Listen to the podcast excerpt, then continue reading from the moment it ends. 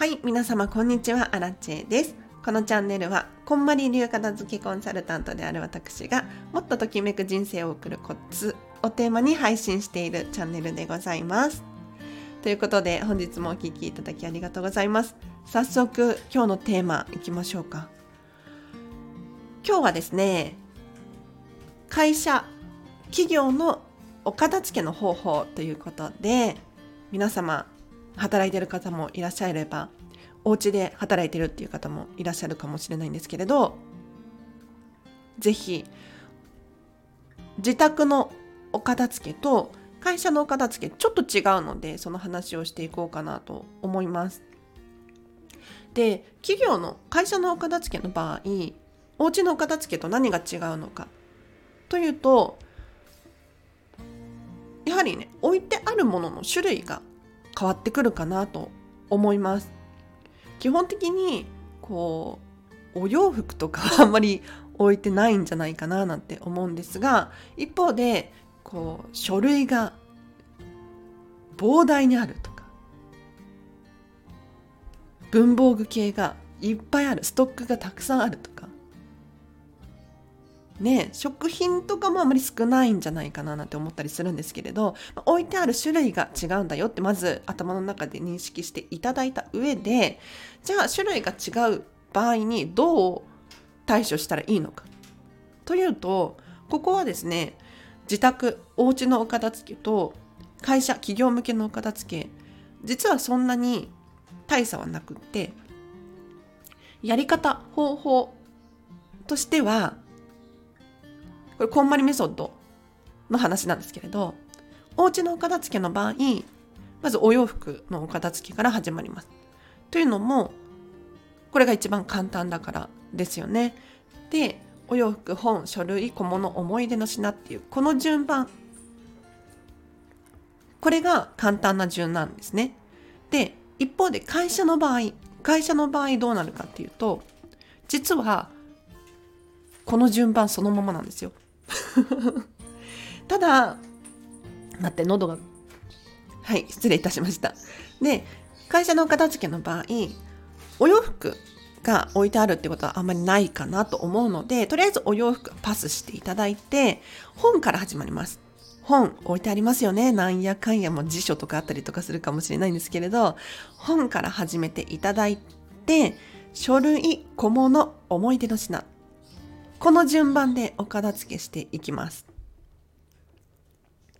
例えば、ご自身のデスク周りのお片付けなのであれば、まず本、ね、引き出しの中に入ってるかもしれないので、ちょっと一回全部出してみて、本のお片付けをしてみる。で、書類。ね、いっぱいありますよね。アラチンもかつて OL やってたので、すごくよくわかりますが、こうファイルになっているもの、なってないものとか今日使う書類明日使う書類とかいろいろあると思うんですけれど書類を一回全部出してみる。でお片付けする。で続いて小物類。小物類何かって言ったら例えばペンやノート。消耗品系が多いかな企業の場合。あとは何ですかね。いろいろあると思います。なんかハンコ系とか 引き出しの中開けたら、なんか細々としてるような、なんだろう、電池が入ってるとか、そういうものあると思うんですけれど、これらを一回全部出していただいて、お片付けしていきます。で、最後、思い出の品。思い出の品です。例えば何ですかね、企業さん同士の、なんだろう、年賀状とか 名刺とかもそうなのかな？あ名刺は書類か。名刺は書類だな。あとお手紙とか写真とかあればここですね。はい。なので企業の場合であっても自宅の場合であっても基本的にはお片付けがしやすい順番で片付けましょう。はい。ただ置いてあるものが違うだけ。でここで注意してほしいのがあ最初に言った方がよかったかな。注意してほしいのがお家の場合も企業の場合もそうなんですけれど共有している人がいる場合そのもの例えばペン一つ取ってもみんなで使っていますっていう場合はご自身だけの判断ではなくてやはりみんなの判断が必要になってくるんです。なのでここは相談したりとかしていただいてですね共有して誰が使っていて誰にとって必要なのかとか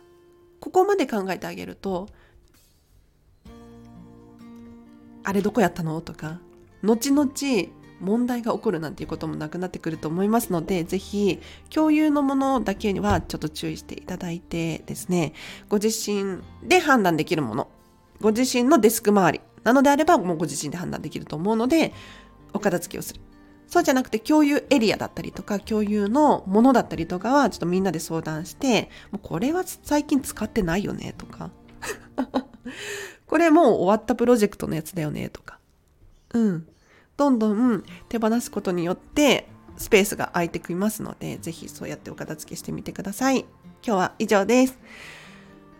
補足として、企業向けのお片付けの場合、あの、目に見えないもののお片付けっていうのがあるんですよ。例えば、パソコンの中片付けましょうとか、あとチームワーク整えましょうとか、会議。会議の片付け会議しませんか？みたいな。そう。だってね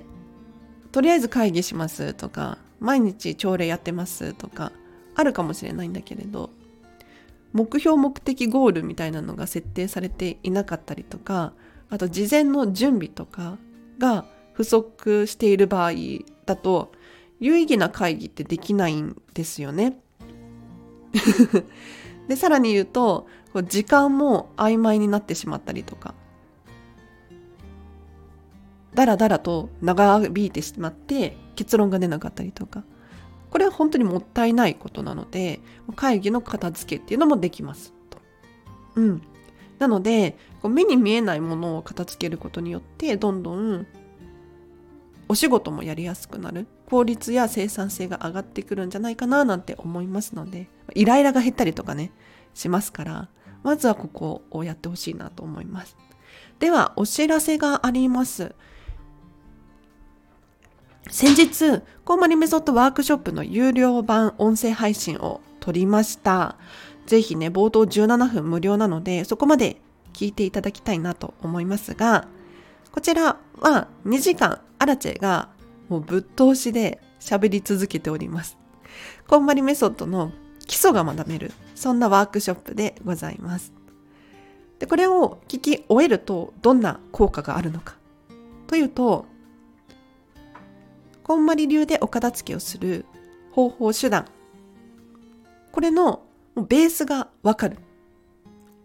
ので、実際に皆さんが手足を動かしてお片付けに挑むことができます。で、さらに最後、気づきのワークがありまして、じゃあ、いざ片付けようにも何を残していいのか、何を手放していいのかわからない。っていう方のためにですね、自分にとっての好きなもの、自分にとっての不要なものって何なのかっていうのが分かるようなそんなワークを用意しております。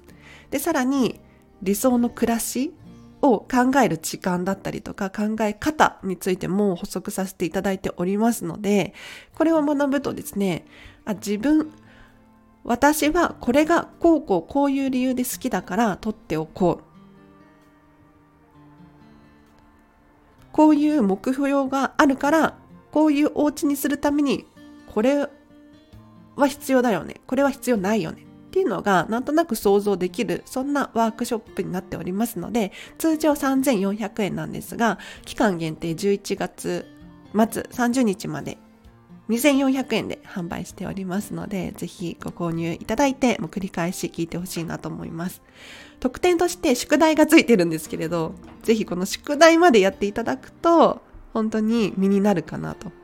だ聞いただけで満足することってありません？本も読んだだけで満足とか。これはもったいないので、あの、行動してこそ意味がある。ぜひ、最後まで宿題までやってほしいなと思います。では以上です。皆様今日もハピネスを選んでお過ごしください。あらちでした。バイバーイ。